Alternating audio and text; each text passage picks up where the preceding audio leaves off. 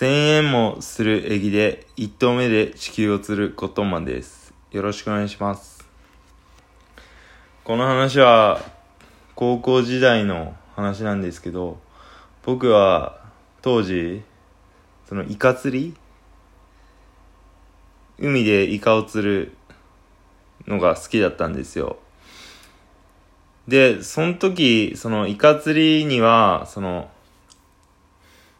あの、餌とかじゃなくて、エギって言って、餌に木って書いて、エギって言うんですけど、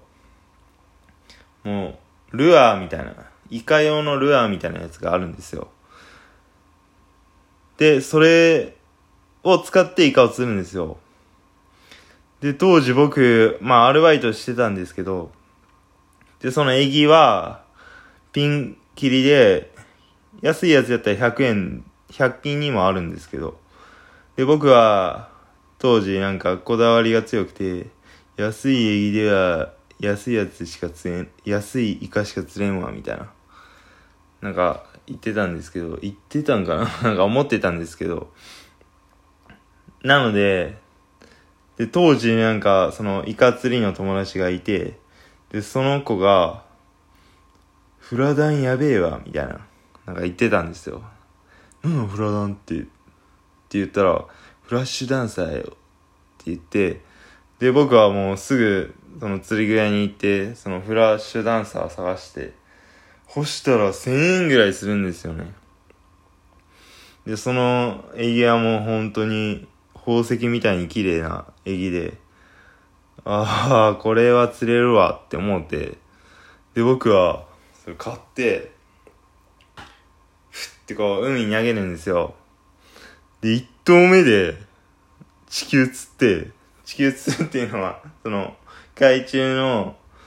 海中の地底に、その、エギの針が引っかかるってことなんですけど。で、運が良ければ、その針がファって緩んで、こう手元に返ってくることもあるんですよ。リール巻いたら。けど、その時はこう、めちゃくちゃ粘ったんですけど、結局帰ってきたのは糸だけで、そのエギは海の中に、今も多分眠ってると思うんですけど、で、そんな感じで、結構イカ釣りが結構好きだったんですよ。で、当時、そのイカ釣り友達と一緒に、僕は高校時代、その、めちゃくちゃ仲良かった友達がいて、その友達の名前は、マッシっってみんなから呼ばれてて、マッシって言うんですけど、ボールの魔術師はメッシなんですけど、その子はマッシなんですよ。で、そのマッシン家にはもう、もういつも行ってましたね。学校終わったらとりあえずそこ、みたいな。みんなのたまり場やし、なんか、もういつも行ってた記憶しかないんですけど。で、そのイカ釣りの時もやっぱ、マッシン家に行きたいんですよね、僕らは。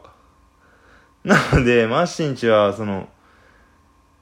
マッシン家の部屋、マッシンの部屋はマッシン家の2階にあって、そのマッシンの部屋のベランダからタッチションしたら海におしっこが入るぐらいの距離に海があるんですよ。なのでマッシュン家で、そう、お酒飲んだりして、したらおしっこ吹いるのはベランダで、みたいな感じだったんですよ。なので海が近い家でもあって、で、釣り行こう、じゃあマッシュン家行こうみたいな感じで、マッシュン家行って、で、マッシュは、あれなんです、サーファーなんですよ。で、今もサーファーなんですけど、で、中、中3ぐらいから多分サーファーなんですよ、その子は。めちゃくちゃサーフィンも上手くて、まあ僕も何回か連れて行ってもらったことあるんですけど、まあその話はまた今度にします。で、で、僕が、僕とその友達がその釣りしてる時に、そのマッシュは、じゃあお前ら釣りしてんやったら、じゃあ俺パドルでもしとくわ、みたいな。言って、海パン履いて、僕らがこう、イカ釣りしよる、その、海、海、海中に、あのマッシュはこう、海中っていうか、海の上でこう、なんかこう、泳いで、早く釣れや、みたいな、こう、言いよんですよ。で、で、僕はこう根がかりしたんですよ。また、お得意の。で、地球、根がかりは地球を釣るってことなんですけど。で、地球釣って、うわやばい、マジちょ、潜水してからそのエギ取ってきてやって言ったら、おう、任しとけって言って、こう、わーって回して潜って潜水して、そしたら、ないわって言って、で、結局僕はまた糸しか帰ってこんかったですよ。リール巻いたら。で、それでなんか、で、結局、その、マッシュと、その、釣りの、イカ釣りの友達と僕、で、結局何も釣れずに、まあ、じゃあ終わるかみたいな感じになって、ほしたらマッシュは、その、海入った時、ところからこう出ればいいのに、その僕らがおる、その、上がる場所もないようなところからこう、上がろうとしたんですよ。で、そ、そのマッシュの足場は海底20センチぐらいで、そこはもう牡蠣の絨毯、